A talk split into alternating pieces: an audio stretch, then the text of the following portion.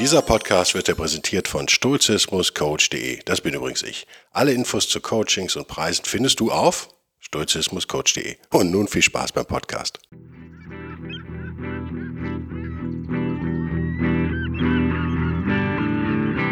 Der wilde Stoiker. Moderner Stoizismus für ein gutes Leben.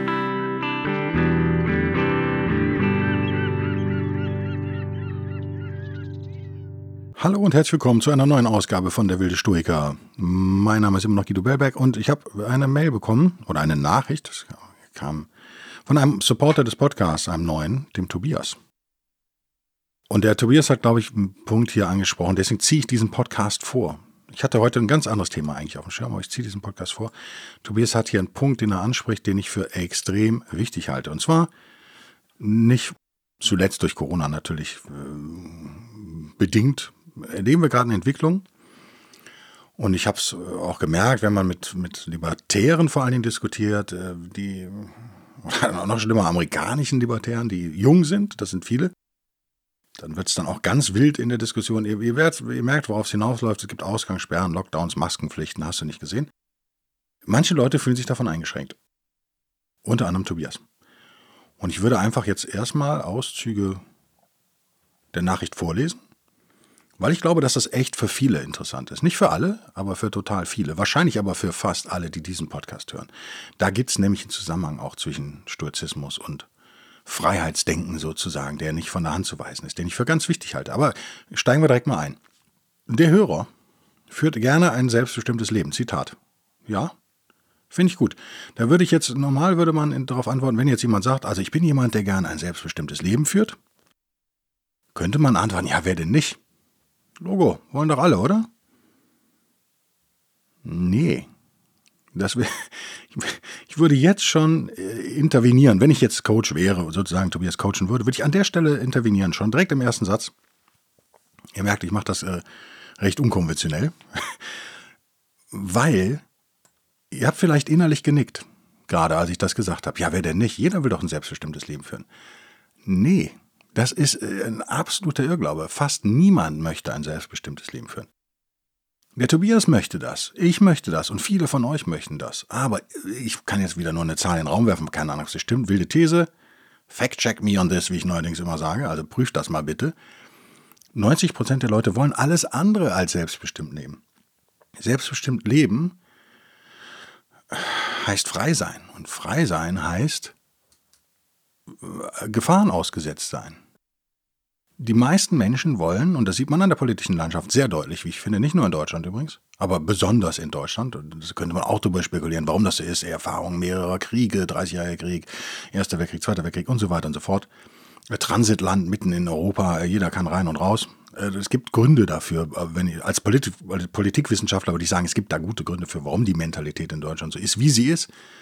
Absolut verständliche Gründe ändert aber ja nichts daran, dass sie so ist, wie sie ist. Also ich würde behaupten, die meisten wollen nicht selbstbestimmt leben. Die wollen Sicherheit und die wollen es hügelig haben. Die wollen gemütlich und rundum versorgt zu Hause sitzen. Das sieht man doch an unserer Parteienlandschaft sehr deutlich. Denn wenn man mal guckt, wer steht für Staatsversorgung, würde ich jetzt mal als jemand, der sich überhaupt nicht mehr für Politik und Tagespolitik schon, schon mal gar nicht interessiert, aber würde ich schon sagen, definitiv die Linke, definitiv die Grünen, definitiv die CDU, definitiv die SPD. Also die vier großen Parteien würde ich da, oder groß sind ja die Linke nicht in dem Fall, aber die vier würde ich da schon mal reinsetzen.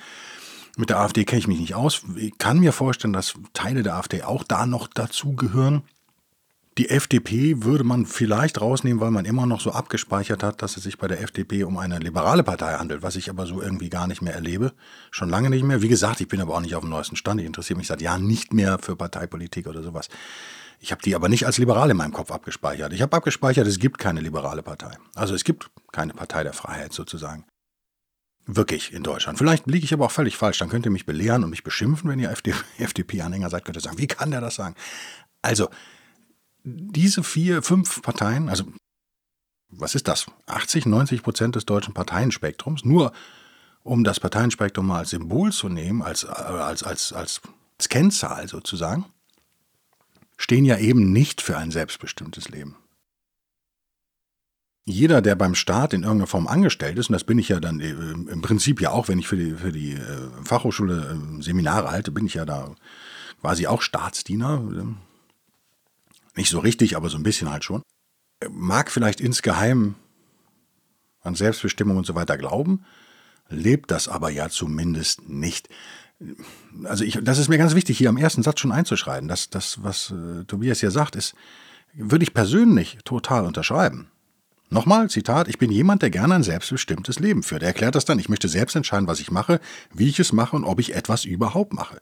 Ja, finde ich super, würde ich total unterschreiben. Ich glaube wirklich auch, die Mehrheit der Hörerinnen und Hörer wird das an der Stelle unterschreiben.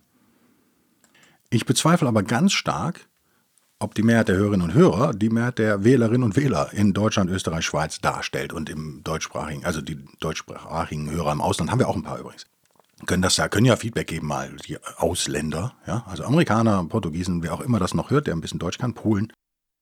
Ich weiß, im Ostblock gibt es einige, die, die passabel Deutsch sprechen, bewundernswert gut eine Fremdsprache gelernt haben, muss man ja einfach mal anerkennen. Äh, die hören das auch teilweise. Wäre mal interessant, wenn die Feedback gäben. Ich glaube, das sieht in jedem Land so aus. Ich halte das für eine urmenschliche Konstellation sozusagen. Was ich damit sagen will, ist, die Freiheitsliebenden, nennen wir es doch einfach mal, nennen wir sie doch einfach mal so. Viele von euch, ich selbst, Tobias, sind per Definition quasi eine Minderheit in, in menschlichen Gesellschaften. Und ich glaube, das ist echt total unabhängig davon, ob man ein, kapitalistisch äh, marktwirtschaftliche System hat oder andere, Diktaturen zum Beispiel. Das ändert erstmal so nichts. Jetzt haben wir aber folgenden, folgendes Problem dass natürlich Freiheit ja, zumindest ein Stück weit positiv besetzt ist. Und äh, wenn man das große Wort Freiheit ist bei vielen übrigens mittlerweile negativ besetzt, was ich auch richtig geil finde, wenn man drüber nachdenkt. Ich kenne echt Menschen, die das Wort negativ finden, finde ich auch geil. Wenn man aber das so ein bisschen softer formuliert, wie Tobias das hier macht und von selbstbestimmtem Leben spricht und so weiter, wird man von vielen Seiten Applaus bekommen. Deswegen meine zynische, mein zynischer Einstieg in diesem Podcast. Ja, Stoiker, kein Zyniker, aber es musste jetzt einfach mal sein. Leute werden nicken. Deswegen habe ich, hab ich euch gefragt, habt ihr am Anfang des Podcasts genickt vielleicht? Viele werden nicken, weil es einfach so ein Buzzword ist. Selbstbestimmt finden wir gut. Aber wirklich? Finden wir es wirklich gut? Nö, viele finden es nicht gut. Ich glaube, das muss einem erstmal hier zum Einstieg klar sein. Haben wir abgehakt? Gehen wir weiter. Er schreibt, die vergangenen zwölf Monate haben dazu geführt, dass sich immer mehr Hilflosigkeit breit macht. Ja. Ich bin zunehmend frustriert, weil immer mehr fremdbestimmt wird. Doppelpunkt. Verbote, Einschränkungen, Bevormundung. Es ist wie damals als Kind, als man viele Entscheidungen nicht selbst treffen durfte. Für mich ist nicht absehbar, dass sich in der aktuellen Situation so schnell etwas ändert. Das frustriert mich, ich fühle mich hilflos. Hier erstmal kleiner, kleiner Break. Logo, ich habe auch die Diskussion jetzt schon seit ein paar Monaten hier äh, laufen mit meinen Facebook-Freunden und privaten sozialen Kontakten, soweit es da welche gibt. ein paar gibt es schon. Ähm, ich sage ja immer Folgendes, das ist aber natürlich wieder eine Bellbergsche Zuspitzung vielleicht auch. Aber ich glaube wirklich, dass da was dran ist.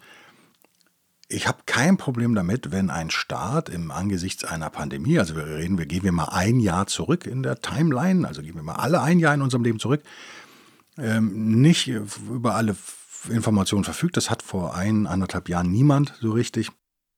Und wenn dann Eingriffe stattfinden ins Leben der Bürger sozusagen als Art Notfallbremse. Damit, da bin ich eben kein Libertärer, sondern so ein klassisch liberaler Vogel. Damit kann ich leben. Das ist für mich auch unter anderem ein Job des Staates. Das ist sein Job. Was ich aber meine, recht schnell beobachtet zu haben, und ich finde, die aktuellen politischen Entwicklungen geben mir da total recht, und nicht nur mir, es ist nicht irgendwie nur auf meinem Mist gewachsen ist, dass viele, die äh, von Bundestagsabgeordneten und Parteivorsitzenden bis hin zu Bürgermeistern und irgendwem, der in irgendeiner städtischen oder kommunalen Geschichte da aktiv ist, also bis ganz runter, jetzt so, so eine Lust am Verbieten auch ähm, gewonnen haben. Was psychologisch, als, als Amateurpsychologe würde ich sagen, das ist nicht verwunderlich, oder? Das ist eine Macht, die man da spürt. Ich kann Ausgangssperren verhängen, ich kann Vorschriften machen, ich kann Schilder aufhängen, ab hier bitte eine Maske tragen und ab da dann wieder nicht. Und ich kann da im Allgemeinen endlich das tun, was ich vielleicht insgeheim schon immer wollte, nämlich meine Mitmenschen terrorisieren und rumkommandieren. Das ist was, was glaube ich nicht nur in Deutschland, aber besonders in Deutschland. Ich meine, der Sozialismus hat es gezeigt, der Nationalsozialismus hat es auch gezeigt.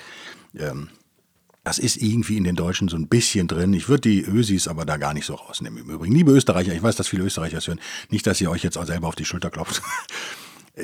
Auch in der Schweiz habe ich schon solches Verhalten echt erlebt. Also das ist, äh, hängt auch, glaube ich, nicht, es hängt mit unserer Lage in Europa zusammen. Da sind alle drei Länder, Schweiz ist noch so ein Sonderfall so ein bisschen, ähm, sind da so ein bisschen betroffen. Das ist eben keine Insellage wie Britannien. Wie gesagt, Schweiz so ein bisschen durch die Berge noch, ein bisschen inselig, aber auch nicht so richtig. Ähm, Schweizer ticken auch nochmal anders, sehe ich auch alles ein. Aber es hängt auch nicht an der Sprache. Es ist einfach, glaube ich, im Menschen drin. Weil eben, meine These, in der Steinzeit war es nicht anders. 90 Prozent haben es super gefunden, in der Höhle um das Lagerfeuer zu sitzen. Und 10 Prozent wollten wissen, was ist eigentlich außerhalb der Höhle. Das sind immer nur diese 10 Prozent, die die Freiheit suchen, die das Neue suchen, die die Freiheit wollen und die Selbstbestimmung wirklich tief drin auch wollen. Die haben es schwer. Diese 10 Prozent werden es immer schwer haben. Ich glaube, das ist, und wenn du Stoiker bist und zu diesen 10% gehörst, ist das ein Teil deines Jobs, dir das klar zu machen. Darauf kommt er übrigens auch gleich. Ne? Lieber Tobias, geht ja jetzt weiter hier noch. Ähm, darauf kommt Tobias selbst dann auch zu sprechen gleich. Da gehen wir auch drauf ein. Aber das ist jetzt an der Stelle sozusagen der zweite Punkt, den man festhalten muss. Meine These, wie, wie gesagt, Feedback. Widersprecht mir. Ist völlig in Ordnung, mir zu widersprechen. Aber meine persönliche These, die eben eine Arbeitsthese ist, die für mich momentan gut funktioniert, ist, ein Großteil der Bevölkerung hat Angst vor Freiheit. Angst ist eine sehr starke Emotion, ist ein sehr starker Motivator, selbst wenn sie uns nicht bewusst ist. Und das führt zur zweiten These, nämlich die Leute, die gerade was entscheiden können, wie gesagt, vom selbstgemalten Plakat aufhängen bis zu Lockdowns beschließen und äh, hast du nicht gesehen, die finden jetzt so ein Ventil, auch diese Urangst vielleicht in ihnen drin, so mal auszuleben und zu besiegen durch Kontrolle. Kontrolle ist das Gegenteil von Angst sozusagen. Und da sind wir mitten im urstoischen Thema natürlich drin, wie ihr schon merkt. Das K-Wort ist gefallen, ich habe es gesagt. Das ist ein angsteinflößendes Wort, beziehungsweise ein angstbekämpfendes Wort, aber das Wissen, dass man keine Kontrolle hat, ist angsteinflößend, völlig klar. Ähm, der Hörer, der liberale Hörer, fährt fort. Äh, das frustriert mich. Er fühlt sich hilflos. Und jetzt kommt's. Das stoische Prinzip, dass ich mir nur, dass man sich nur auf Dinge, die man beeinflussen kann, konzentrieren sollte, habe ich mir schon oft vor Augen geführt. Es funktioniert aber leider nicht so, wie ich es gerne hätte. Dieses Gefühl der Ohnmacht ist täglich da. Ich bin nicht frei und das belastet mich. Ich habe den Eindruck, als ob viele andere Menschen keinen Wert auf ihre Freiheit, auf ein selbstbestimmtes Leben legen. Sie möchten Sicherheit und Gebote, Schrägstrich Gesetze von oben, der Politik. Das verstehe ich nicht. Ja, lass uns hier nochmal einen Punkt machen. War jetzt viel Inhalt, finde ich. Schön geschrieben übrigens, mein lieber Tobias. Echt schön geschrieben. Darf ich das sagen? Darf ich sagen, ne? Als Autor und Texter. Ist gut geschrieben. Muss man auch mal, muss man auch mal anerkennen. Nicht jeder kann das. Ja, den letzten Punkt, dass er das nicht versteht. Ich verstehe es, wenn, wenn man von psychologischen Motivationen ausgeht, verstehe ich es schon, wenn man wenn man Gefühle zugrunde legt, ist es verständlich. Tobias macht, glaube ich, hier, ein Fehler ist mir jetzt zu groß, das Wort, aber er macht, er, er geht über den Verstand. Das äh, würde aber bedeuten, dass die Menschen über den Verstand erklärbar wären und verstandesmäßig handeln. Das ist aber nicht der Fall. Und das ist ja auch das, warum viele Philosophien scheitern in meinen Augen. Und der Stoizismus vielleicht oberflächlich betrachtet da auch ein Problem hat, aber äh, hat er eigentlich nicht. Die Menschen sind keine Verstandeswesen, das stimmt einfach nicht. Wir handeln eigentlich zu 90 Prozent wie feuchte Roboter, nicht wie Menschen mit dem freien Willen. Gibt es überhaupt einen freien Willen? Eine endlose Diskussion. Ich habe da keine klare Meinung zu. Es ist hilf, also für mich ist freier Wille ein hilfreiches Konzept was, was mir ermöglicht, im Alltag besser klarzukommen. Und genauso kann ein hilfreiches Konzept eben sein, vom selbstbestimmten, rationalen Wesen auszugehen. Das ist hilfreich für Ökonomen zum Beispiel, ja, die dann Spieltheorien entwickeln und äh, von Marktkräften philosophieren. Ist das total sinnvoll und hilfreich einfach, als Welterklärungsmodell so zu tun, als würden die Leute rationale Entscheidungen treffen. Der Wahrheit entspricht das zumindest meiner Beobachtung nach aber überhaupt gar nicht. Überhaupt gar nicht. Null. Also nichts wird verkauft, weil es rational Sinn macht. Fast nichts. Es wird gekauft, weil es positive Emotionen auslöst. Oder negative bekämpft. Das ist sozusagen das Spiegelbild dazu. Ich glaube, das muss man sich klar machen. Und dann wird vielleicht auch die Frustration besser, hoffe ich jedenfalls. Ich kann diese Frustration total nachvollziehen. Ich selber bin auch teilweise in so einem Loch gewesen. Ich nenne das mal so ein Loch. Und wenn er sagt, das stoische Prinzip, dass er sich darauf konzentriert, was er beeinflussen kann, funktioniert da nicht, dann hat er es vielleicht ja noch nicht 100% implementiert, was aber bitte nicht als Kritik aufgefasst werden soll. Das stoische Prinzip, die Dichotomie der Kontrolle, ist eine super Entscheidungsgrundlage für uns und kann uns wahnsinnig emotional Druck nehmen. Jetzt haben wir hier aber eine konkrete Situation. Und da, die, die rein emotional ist. Er schreibt ja, er fühlt sich hilflos und frustriert. Das sind Emotionen, nichts anderes. Dass er es gedanklich auch nicht versteht, dass die Leute so sind, ist die eine Sache. Das äh, ist auch nicht unbedingt nötig, das zu verstehen, mein Lieber, würde ich behaupten. Also man muss es nicht verstehen, man muss, man muss sich nur irgendwie danach richten. Man muss damit irgendwie arbeiten. Das heißt, ich finde, das ist äh, völlig klar, dass die Realität und das, was uns als Realität so, wie sie beschrieben wird in Medien, in, in der Schule, in Universitäten, in Lehrbüchern und was wir jetzt erleben in der Politik, das stimmt so nicht überein, das prallt aufeinander. Wir kriegen dieses Bild immer vom wohlwollenden, rationalen Menschen dahingestellt und jetzt erleben wir eine Verbotsorgie nach der anderen, völlig unabhängig davon, ob die jetzt in der Pandemie Sinn macht oder nicht. Das soll mal nicht die Diskussion hier in diesem Podcast sein. Aber ihr werdet mir vielleicht zustimmen, dass man echt so eine Lust am Verbieten jetzt wieder äh, empfindet. Die einfach so brutal sich da auch Wege bricht gerade, weil in Wahrheit die Freiheit nie emotional stark verankert war. Emotional war Freiheit nie wirklich ein Wert. Es war nur nach den 60ern, ne, die Hippies, die Befreiung, Drogen, Sex, alles wurde freier. War das so ein politisches Mantra, was besonders so eine Partei wie die Grünen ja immer vorgebetet hat. Und ich glaube, dass am Anfang der Neugründung der Grünen waren da auch noch so ein paar Freidenker. Das ist hier aber schon lange vorbei. Die Grünen sind ja die staatstragende Partei überhaupt, oder? Ich glaube, der, man müsste mal, äh, will mich jetzt noch nicht aus dem Fenster lehnen. Ich würde einfach mal vermuten, dass der Anteil der Leute, die in, bei den Grünen aktiv sind, die in irgendeiner Form vom Staat vom Geld, äh, Geld, Geld vom Staat bekommen, also äh, BAföG beziehen, Lehrer sind, Beamte sind, in irgendeinem Ministerium arbeiten, ähm, sehr hoch ist. Sehr hoch ist. Der Anteil der, sagen wir mal, Unternehmer, Freiberufler ist dagegen sehr gering, würde ich vermuten. Vielleicht liege ich total falsch und werde dann positiv überrascht. Aber ich würde das erstmal so vermuten. Man kann also von solchen Menschen, die nichts anderes kennen, als sich an den großen Daddy, den Staat, der alle versorgt, an, anzulehnen, den kann man auch nichts anderes erwarten. Sie haben jetzt in Ihrem Wahlkampfprogramm, glaube ich, stand das geile Wort, es fällt mir da ein, ich habe es verdrängt, weil es so furchtbar, aber auch gut ist, also vom Wording her auch gut war. Allgemeinbesitz, glaube ich, war es. Also Sie haben Enteignung quasi, haben Sie äh, neu definiert, reframed sozusagen als Allgemeinbesitz. Das ist auch geil, oder? Also es wird euch etwas weggenommen und äh, der, der, der Staatsdiener, in dem Fall wahrscheinlich auch ein Grüner, oder nicht unwahrscheinlich jedenfalls, entscheidet darüber, was mit euren Sachen dann passiert, in dem Fall vielleicht Geld, und definiert das um als Allgemeinbesitz. Das finde ich irgendwie als, als Beeinflusser, als Persuader, als, als Hypnose äh, und NLP-Freak finde ich das gut. Haben sie super gemacht. Also ist echt ein dickes Lob von mir. Beide Daumen hoch. Äh, ist technisch, von der Technik her super. Inhaltlich bedenklich natürlich. Persönlich finde ich das bedenklich, aber als Profi, also beruflich würde ich sagen, hast alles richtig gemacht. Hätte ich denen auch empfohlen, wenn sie mich jetzt engagiert hätten, hätte ich genau sowas empfohlen. Also kann ich äh, nur den Hut ziehen und sagen, gut gemacht. Daran merkt man natürlich auch, wie die Professionalisierung in den Parteien fortschreitet, wie da auch ähm, eben Leute wie ich da wahrscheinlich schon mitarbeiten. Und äh, nicht äh, direkt, aber als Dienstleister vielleicht, die beraten in irgendeiner Form. Irgendwelche Kommunikationsexperten da auf jeden Fall ihre Finger im Spiel haben. Oder es war einfach ein Glückstreffer. Wird man jetzt, wird man abwarten müssen.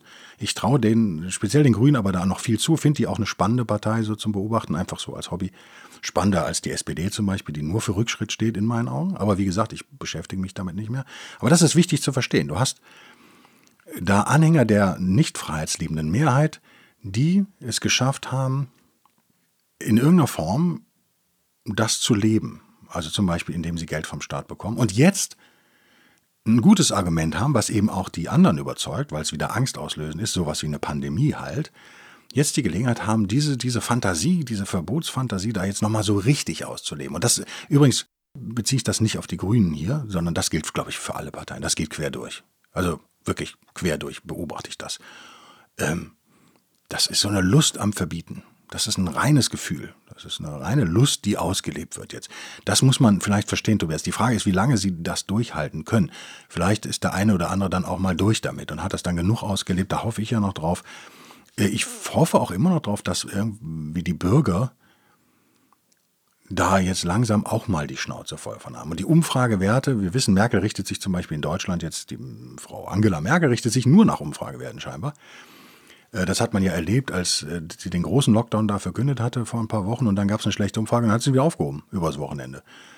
Das haben viele nicht verstanden. Dann haben gesagt, das ist doch total unlogisch und so. Nein, das ist im System Merkel total logisch.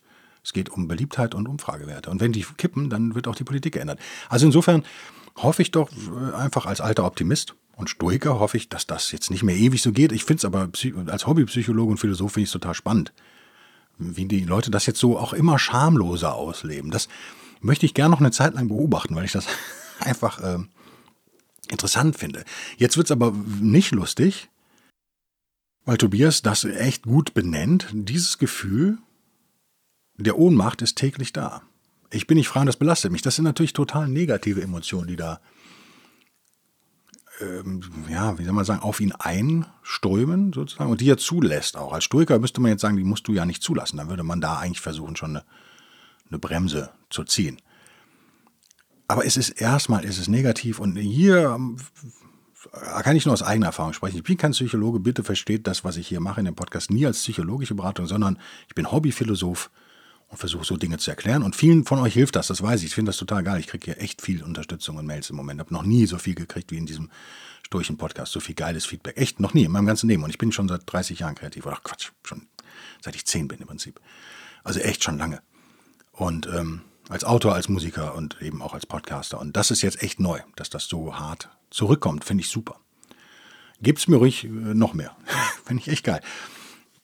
Ich habe mir übrigens die Hand verletzt, deswegen hat der Tobias schon mitgekommen, wenn ich jetzt nur noch irgendwie äh, beim Renovieren des neuen Studios übrigens, bin dann doch nicht so geschickt, wie ich es gerne wäre. Wenn ich hier so stammelige Antworten manchmal schreibe, alles in Kleinbuchstaben und so, dann liegt es daran, dann ist es keine Respektlosigkeit. Ich hoffe, dass die Hörer das sich einfach jetzt merken, wenn nicht persönlich beleidigt sind, wenn ich versuche immer auf alle zu antworten. Nicht immer, aber so zeitnah schaffe ich das. Manchmal mache ich es am Wochenende. Also diese Ohnmacht, glaube ich, muss man brechen. Das ist ganz wichtig. Und nochmal, ein Weg, diese Ohnmacht zu brechen, ist in der Tat die Dichotomie der Kontrolle. Und für mich das Belastendste, wenn ich in so einer Stimmung war, das war ich auch mal, ist jetzt schon länger her, Gott sei Dank, ist wirklich schrecklich. Also wir können darüber jetzt lachen, aber ich kann das 100%, glaube ich, nachvollziehen, was Tobias schreibt. Wirklich total nachvollziehen. Das, das, kann ja auch in einer Beziehung zum Beispiel sein. Also wir müssen das gar nicht mehr jetzt auf staatliches Handeln äh, und, und, und äh, beeinflussen. Es kann auch im Job sein. Äh, Situationen, die einen unglücklich machen. Was wir oft vergessen ist, wir haben immer die Wahl zu gucken, können wir das ändern? Und wenn nicht, können wir vielleicht gehen? Also ohne Quatsch, einfach zu gehen ist eine gute Lösung oft. Und bei einer Beziehung ist es ja vielleicht noch relativ einfach, kommt drauf an, sind Kinder da, wie lange ist man zusammen. So einfach ist es sicherlich nie, aber man kann man kann da rausgehen und man kann einen Job kündigen. Und man kann übrigens auch aus einem Land auswandern. Und alle sagen mal, das ist ganz schrecklich. Man müsste natürlich vorher wissen, wo ist es denn eigentlich besser. Und ich glaube, im Moment ist es überall irgendwie nicht, nicht, nicht ohne. Also Florida und Texas scheinen ganz gut äh, zu funktionieren in der Pandemie. Interessanterweise. Die Amis lachen ja immer über die Leute in Florida, sind welche komischen Tropenbauern da unten, sitzen da unter Palmen und bauen nur Mist. Ja, aber so von den Zahlen her sah das doch gar nicht so schlecht aus, was ich da vor ein paar Wochen gehört habe der Gouverneur macht das da gar nicht so falsch, oder? Wird schon als nächster Präsidentschaftskandidat der Republikaner gehandelt. Deswegen, weil er da gerade echt Punkte sammelt. Soweit ich weiß, hatte Texas auch keinen richtig harten Lockdown. Und es ist total schwierig. Funktionieren Masken, funktionieren sie nicht, funktioniert der Lockdown, funktioniert nicht. Meine persönliche Meinung nochmal, nur damit das keiner missversteht jetzt hier, lieber Tobias, hat nichts mit deiner Frage, sondern ich haus trotzdem raus. Ich weiß es nicht. Wenn aber sowas wie eine Maske ne, auf dem Prinzip der Freiwilligkeit ja letztendlich beruht, ich mache das ja nicht, weil der Staat mir das vorschreibt, sondern ich mache das A, um mich selbst zu schützen und B, um andere zu schützen. Das ist einfach nur tugendhaft und nett, das Ding anzuziehen. Und C, Ein Argument, was ich von einem Amerikaner gehört habe, was ich sehr gut finde, was wir äh, in Deutschland nie diskutieren und in der Schweiz und Österreich meines Wissens. Viele Leute sind verängstigt. Darüber können wir lachen äh, und uns lustig machen und das abwerten, aber ist das tugendhaft? Wenn ich also auf die Straße gehe und man kann in einer Großstadt wie Hamburg, kann man sich da kaum aus dem Weg gehen. Selbst in einer Stadt wie Lübeck oder Kiel, äh, Bremen, solchen Mittelstädten, würde ich dann, ist ja auch Großstädte auf dem Papier, aber kleine Großstädte, ist das mal je nach Gegend schwierig.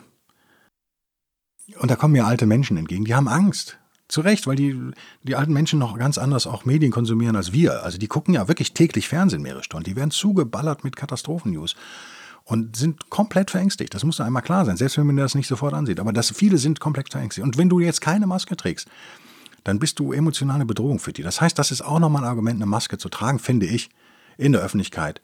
Muss man nicht so einen libertären Schwachsinn anzetteln, sondern einfach nett sein, tugendhaft sein, seinen Mitmenschen gegenüber, denen so ein bisschen die Angst nehmen. Dafür brauche ich auch keine staatliche, keine staatliche Vorschrift, da würde ich äh, allen äh, Liberalen wieder recht geben. Es ist einfach nett, das zu tun. Also drei gute Argumente für Masken reichen mir persönlich völlig aus, um das Ding zu tragen. So, nicht jetzt hier, wenn ich einen Podcast aufnehme, logischerweise, aber sobald ich äh, durchs Treppenhaus renne und Leuten begegnen kann, wieder dann schon. Also so sieht's aus. Das ist äh, ich, auch ein Trick, sozusagen ein psychologischer, eine Freiwilligkeit dahin zu stellen an die Stelle, wo vielleicht ein Zwang ist. Man kann das als Zwang sehen. Jetzt zwingen die mich, diese Maske zu tragen und dann wird man so ein Wutbürger-Querdenker-Typ. Man kann aber auch sagen, hey, keiner weiß, ob die Dinger funktionieren, aber es sieht ja, also emotional haben sie Vorteile. Man fühlt sich sicherer, man agiert freier. Andere, die dir entgegenkommen, sehen, dass du Verantwortung übernimmst für sie, atmen durch, sind erleichtert. Also du sendest damit schon auch Signale aus. Das ist in Kommunikation auch ne, eine Maske. Das reicht mir völlig aus an Argumenten. Das ist auch selbst wenn die nicht funktionieren sollten, was ich glaube, nicht, ich persönlich nicht glaube, ich glaube, dass sie funktionieren, also es ist nur ein Glaube, aber wären das trotzdem zwei gute Argumente für mich. Was will ich damit sagen? Reframing ist das Thema dieses Jahres für mich. Werde ich euch immer wieder um die Ohren hauen, weil es so wichtig ist, weil man es vergisst. Wenn also die Dichotomie der Kontrolle kann helfen zu reframe, aber es gibt auch noch andere Sachen, die helfen können. Ein Trick ist eben, dass man eine sogenannte Pflicht als Freiwilligkeit umframet. Das ist, mag jetzt vielen irgendwie so vorkommen wie, ja, aber das ist ja Fusch. Ja, das ganze Leben ist Fusch. Ein Wonderbra ist auch Fusch. Alles ist Fusch. Ein Lippenstift ist Fusch. Ein Lippenstift ist Marketing und Werbung. Könnte man auch sagen, ist ja nicht ehrlich. Keine Frau hat ja so rote Lippen von Natur aus. Stört's uns denn? Hm? Die meisten nicht. Für mich völlig okay. Warum sollen wir keine Tricks anwenden? Auch da wieder eine stoische Bescheidenheit, bitte. Wir sind alle arrogant, gerade wenn wir so ein bisschen cleverer sind. Tobias scheint ja ziemlich clever zu sein und kann auch noch gut schreiben. Würde ich jetzt mal irgendwie schon in die oberen Bildungsschichten verorten, den Guten? Dann haben wir folgendes Problem. Wir denken, wir könnten alles verstehen, weil wir ja rational sind, wir gebildet sozusagen, wir sind ausgebildet.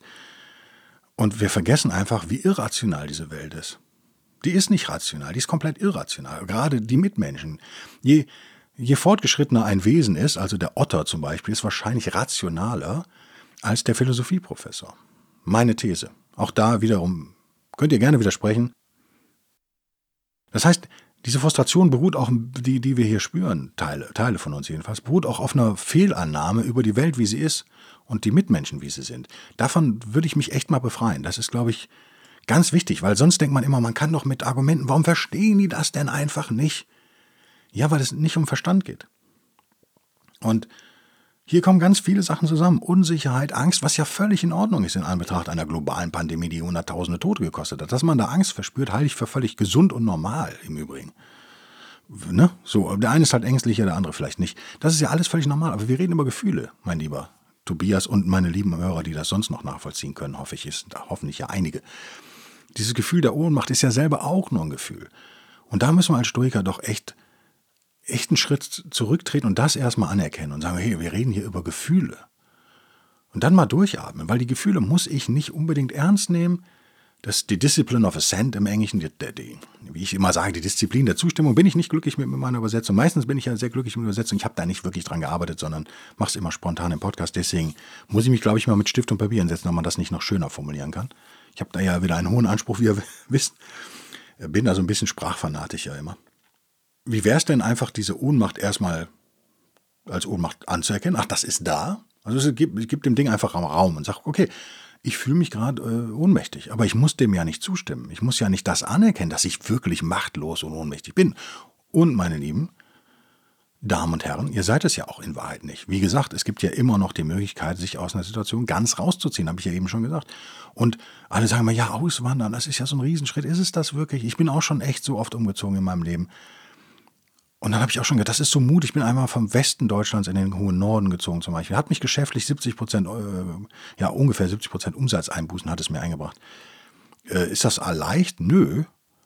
Aber es ist jetzt auch nicht wirklich schwierig. Das ist auch keine schlimme Diagnose gesundheitlich oder so. Also nochmal, wir müssen vielleicht dann auch den Maßstab dessen, was wir uns selbst zumuten, höher schrauben. Ich glaube, das ist, das ist so eine Falle, in der wir stecken. Wir haben irgendwie bisher die Illusion gehabt, dass wir Kontrolle hätten und dass alles rational verläuft. Und jetzt haben wir eine Pandemie und wir erleben Panik um uns herum. Wir erleben sinnloseste Politik, muss man ja auch sagen. Wir erleben Verbotsorgien, also wirklich auch, ich formuliere das bewusst so, Verbotspornos, hat gestern einer gesagt. Ich war gestern auf einer Konferenz eingeladen, äh, habe da in einer Diskussionsrunde mitgewirkt, anderthalb Stunden. Da ging es um künstliche Intelligenz und Marketing und Content Marketing und so weiter. Hochspannend. Äh, äh, nicht so weit weg von dem, was ich gerade sage übrigens. Ähm, auch da wird oft viel zu rational an Diskussionen rangegangen und äh, das ist eben die Illusion der Kontrolle. Wir Menschen sehen uns nach Kontrolle und wir hatten diese Illusion und jetzt wird sie uns genommen, aber wir sollten uns echt klar machen, dass das eine Illusion war. Also es war nie so, dass diese Gesellschaft freiheitlich war. Es war nie so, dass diese Gesellschaft rational war. Deswegen schreibt er hier auch richtig, Sie, die Menschen, ne, Zitat wieder, ne? Äh, ich habe den Eindruck, als ob viele andere Menschen keinen Wert auf ihre Freiheit auf ein selbstbestimmtes Leben. Ja, dieser Eindruck, den würde ich unterschreiben. Also in meiner Meinung, ist nur meine Meinung. Ihr müsst, dürft eine andere haben und ihr müsstet oder solltet meine Meinung immer kritisieren. Ja? Nimmt keine Ratschläge von einem Podcaster an, wie ich immer sage meiner Meinung nach hast du komplett recht, 100% recht. Sie möchten Sicherheit und Gebote, schlecht Gesetze von oben, der Politik. Schreibt er weiter, ja. Das verstehe ich nicht. Ja, darauf antworte ich dir, du musst es ja auch nicht verstehen. Das ist nicht verständlich, weil du, weil du verstehen heißt rational analysieren. Du musst es nur akzeptieren. Im Übrigen ist das auch echt mein Tipp, Tipp, den ich selber echt noch nicht ganz umgesetzt kriege, für eine glückliche Beziehung ist. Ich habe auf, ich, also die meisten Streits in meiner Beziehung beruhen darauf, dass ich versuche, meine Frau zu verstehen. Die ist aber nicht verständlich für mich in vielen Dingen. Und ich habe heute Morgen schon wieder einen Streit mit ihr gehabt, den haben wir dann aber auch wieder aufgelöst. Das ist eben die Qualität dieser Ehe, würde ich mal behaupten, dass wir uns echt heftig streiten, da werden auch Türen geknallt und dann wenige Minuten später gehen wir aber wieder aufeinander zu und sagen, okay, so, das habe ich nicht kapiert, das kapiere ich nicht. Und mir wird immer klarer, das ist der falsche Anspruch. Du musst es akzeptieren, nicht verstehen. Ich verstehe auch nicht, wie man einen Farbfernseher baut. Ich verstehe auch nicht, wie dieses Aufnahmegerät, mit dem wir diesen Podcast gerade aufnehmen, dass, wenn das kaputt ist, kann ich das nicht reparieren. Aber ich kann es benutzen und darum geht's. Ihr sollt den anderen nicht benutzen, aber ihr sollt funktionieren in der Gesellschaft. War jetzt vom Wording her schlecht, aber es wird halt spontan aufgenommen, getextet. Schriftlich hätte ich das geändert, das Wort. Ihr müsst es akzeptieren, dass es so ist. Und vielleicht musst du eine neue Weltsicht dir zulegen. Und die heißt, die Menschen, und du übrigens auch, und ich auch, euer Lieblingssturcher Podcast hier, wir sind alle feuchte Roboter. Wir haben Triggerwörter und wir haben Triggersituationen, auf die wir reagieren oder nicht. Und das ist weder gut noch schlecht. Wahrscheinlich ist es übrigens eher gut. Evolutionspsychologisch macht es Sinn, wie wir sind. In gewissen Situationen wie jetzt gerade kann es einen rationalen Menschen aber zur Verzweiflung treiben. Die Lösung kann aber nicht sein, die Menschen an sich ändern zu wollen oder die Gesellschaft oder so weiter. Denn die Lösung kann eigentlich nur sein, die eigene Einstellung zu ändern. Und da gibt es eben Techniken wie Hypnose, Reframing, die da sehr gut funktionieren und noch besser funktionieren sie in Verbindung mit Stoizismus, also Dichotomie der Kontrolle. Know thyself, wie man immer sagt im Englischen, also erkenne dich selbst, ja ein ursturches Ding, stand über einigen Tempeln als Aufschrift, erkenne dich selbst. Erkenne dich selbst. Was heißt das denn? Schonungslos. Das heißt auch, dass wir vielleicht hier falsch liegen, wenn wir denken, dass die Welt so ist, wie sie ist. Und dass wir zurücktreten und unemotional werden, sehr stuig sozusagen, also unsere Emotionen anerkennen, wie sie da sind, aber denen nicht zustimmen müssen, das wäre die Discipline of Ascent, die uns immer die Möglichkeit gibt, diese Emotionen nicht anzunehmen. Diese Emotionen hast du ja auch. Wenn du also Ohnmacht spürst und Fremdbestimmung spürst, dann sind das Emotionen, die du nicht annehmen musst. Also denen musst du nicht zustimmen, so rum. Die kannst du annehmen, aber du musst ihnen nicht zustimmen. Du kannst sie wieder ziehen lassen und sagen, ja, äh, lustig, ich fühle mich gerade ohnmächtig. Warum ist das so? Ja, weil diese Sachen passieren um mich herum. Aber ich muss das ja nicht machen. Ich muss nicht belastet sein. Ich kann glücklich bleiben und stoisch bleiben. Also, das ist, liegt in meiner Macht. Die, ne, die Macht, nochmal, besteht nicht darin, dass wir jetzt äh, Europa oder die Welt ändern oder die Pandemie besiegen. Das liegt wahrscheinlich nicht in unserer Macht. Aber in unserer Macht liegt schon, wie wir damit umgehen und wie wir darauf reagieren. Ich hoffe, das hilft so ein bisschen. Du bist, du erwartest zu viel von einer Technik vielleicht, weil du auch so ein kluger Kopf bist. Jetzt rede ich den Hörer nochmal persönlich an. Das ist schwieriger, wenn man, je cleverer man ist und je, äh, und je gebildeter man ist, desto schwieriger ist das. Das heißt, wenn du gebildet und clever bist, hast du ein echt ein Riesenproblem in dieser Gesellschaft. Im Übrigen in jeder. Ich würde behaupten, das war im Mittelalter nicht anders. Vielleicht hilft also vielleicht, ich würde die Dichotomie der Kontrolle nicht aus, über Bord werfen. Auf keinen Fall. Das ist der, zumindest der erste große, einfache Schritt, den du machen kannst. Dann würde ich die Discipline of Assent, würde ich mir nochmal klar machen. Die Disziplin der Zustimmung, die du als Stoiker, die immer wieder hervorholen kannst. Dann würde ich mir nochmal klar machen, was ist eigentlich Verstand und was ist Gefühl. Wie reagiere ich eigentlich gerade? Welche Gefühle habe ich? Das finde ich auch nochmal total wichtig. Aber äh, die Basis von allem bleibt für mich die Dichotomie der Kontrolle. Das ist echt, das dürfen wir nicht über Bord werfen. Wir können unsere Mitmenschen nicht kontrollieren. Wir können aber kontrollieren, wie wir auf diese Mitmenschen reagieren. Wir können politische Situationen nicht kontrollieren, wirklich. Wir können aber darauf reagieren, äh, wie, äh, kontrollieren, wie wir darauf reagieren. Und vielleicht wanderst du nach Texas aus. Vielleicht wirst du da glücklicher. Ich meine, ernsthaft, warum denn nicht? Also, das so mal echt meine spontanen Gedanken. Ich habe diesen Podcast jetzt echt komplett äh, gefreestylt und spontan dazwischen gehauen, weil ich es so echt wichtig finde und zeitgemäß gerade in der Pandemie sind wir immer noch. Ich habe den Riesenvorteil, ich wohne hier im hohen Norden und hier gibt es keinen Lockdown. Ich habe gerade wieder mit einem Kollegen vom Fokus gechattet in München, der sich viel mehr über das ganze Zeug aufregt als ich. Und dann musste ich mir immer wieder klar machen, ja, der sitzt halt auch in dieser, was, wie viel Einwohner hat München? Zwei Millionen? Ich habe keine Ahnung. Sowas? Eine Million, zwei Millionen? Sowas? sitzt er da nun und ist äh, auch noch in diesem, in diesem Redaktionsumfeld, natürlich auch viel im Homeoffice, nochmal ganz anderen Repressalien und Verboten und so weiter ausgesetzt, die vielleicht ja, total sinnvoll sind im Übrigen. Ja, also das ist nicht die Diskussion in diesem Podcast, ob das Sinn macht oder nicht. Die Diskussion ist, wie gehen wir damit um? Und natürlich ist es für ihn belastender als für mich, der einfach gleich, wenn ich Bock habe, aus dem Haus gehen kann und da kann ich hier mich draußen an einem Café hinsetzen und Kaffee trinken. Das ist so eine meine Franzosen-Fantasie, die ich noch nie lebe. Ich hasse es, in Cafés zu sitzen, Kaffee zu trinken. Aber das ist doch eine schöne Fantasie. Ich könnte das tun. Die Sonne scheint. Jedenfalls. Ich, ich kann einkaufen gehen. Es kann sein, sagt meine Frau, dass man bei manchen, weil die geht mehr shoppen als ich, bei manchen Läden oder Einkaufszentren oder so, dass man da seinen Namen oder seine Adresse hinterlassen muss. Auch das kann ich nachvollziehen. Beides übrigens. Ich kann das Unwohlsein mit diesen Maßnahmen nachvollziehen und ich kann total nachvollziehen, dass man versucht, ebenso Infektionswege nachzuzeichnen. Auch da würde ich echt ganz sturig bleiben und ganz gelassen und sagen, okay, wägt doch bitte ab, was schlimmer ist. Also wobei fühlt ihr euch unwohler, da jetzt den Namen zu hinterlassen und die Handynummer oder auf den Einkauf zu verzichten. Das ist echt so einfach. Und ich bin echt oft dann einfach umgekehrt. Ich habe, äh, also wenn es eine, eine Fähigkeit gibt, aber das ist echt eine ganz persönliche Guido-Nummer hier, ne? die wird wahrscheinlich auf ein paar von euch auch zutreffen, auf viele aber eben nicht, ist es das Nein sagen, ist, glaube ich, die für mich wertvollste Fähigkeit, die ich in den letzten zehn Jahren gelernt habe. Ja, mach ich es halt nicht. Und ich muss nicht mehr alles begründen oder so. Also das ist auch so befreiend. Das müsst, also das müsst ihr mal ausprobieren. Das ist so geil nicht mehr Sachen begründen, einfach nicht mehr machen, wenn man. Es ist ja auch völlig egal, warum ihr euch mit irgendwas unwohl fühlt. Das muss man nicht immer erklären. Das müssen, ist auch äh, im Übrigen nicht mehr euer Problem dann. Das ist dann das Problem der anderen, wie sie damit umgehen. Wenn ihr jetzt nicht zum total autistischen Soziopathen da mutiert. Ne? Autistisch nehme ich zurück, weil das ist auch ein pathologischer Begriff. Will da keinen diskriminieren, aber soziopathisch ist, glaube ich, das Wort, was wir suchen. Da äh, müsst ihr selber eine Balance finden. Aber warum, warum können wir uns nicht aus Sachen rausnehmen auch? Warum können wir nicht Nein sagen? Und warum können wir nicht auswandern? Warum können wir nicht Sachen einfach sein lassen? Halte ich für eine total äh, gesunde Überlegung, sehr individu individuelle Überlegung, individualistische und, und freiheitliche Überlegung, um, um den Podcast jetzt mal zum schönen Ende zu führen. Darum ging es am Anfang. Ich bin jemand, der gern ein selbstbestimmtes Leben führt. Erster Satz des Hörers, Tobias.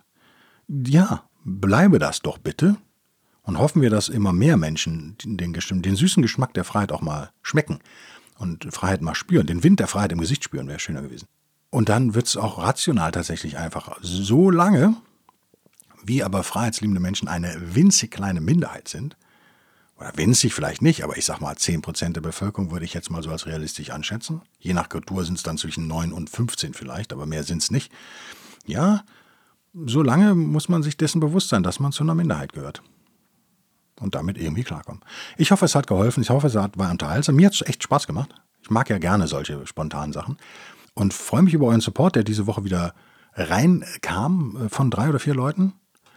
Ähm, das sind immer Mini-Summen sozusagen.